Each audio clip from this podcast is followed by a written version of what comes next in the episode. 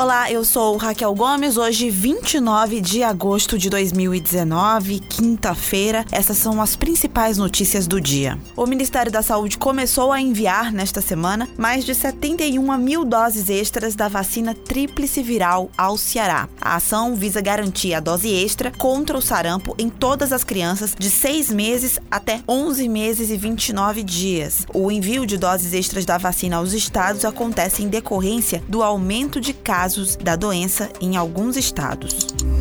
Em entrevista ao jornal O Povo, o novo reitor da UFC, Cândido Albuquerque, negou que haja acirramento na relação entre reitor, alunos, professores e servidores. Segundo Cândido, apenas 1% da UFC está insatisfeita com a nomeação dele, enquanto 90% aceita. O ex-diretor da Faculdade de Direito argumenta que o que há é um grupo muito pequeno de pessoas de fora da universidade que não estão respeitando a autonomia da instituição.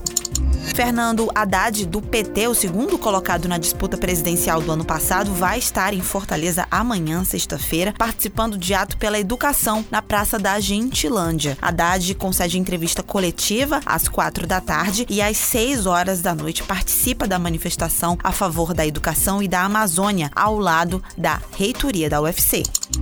O crescimento populacional no Ceará tem diminuído ao longo dos anos, é o que mostra uma pesquisa do IBGE. Segundo o levantamento, enquanto a população do Brasil cresceu 0,79% ao ano, o Ceará apresentou taxa de crescimento de 0,62%. De acordo com especialistas ouvidos pelo jornal, o Brasil está apresentando uma transição demográfica rápida. Dentre os fatores está o aumento da expectativa de vida e a diminuição da taxa de fecundidade. Essas e outras notícias você encontra no povo.com.br.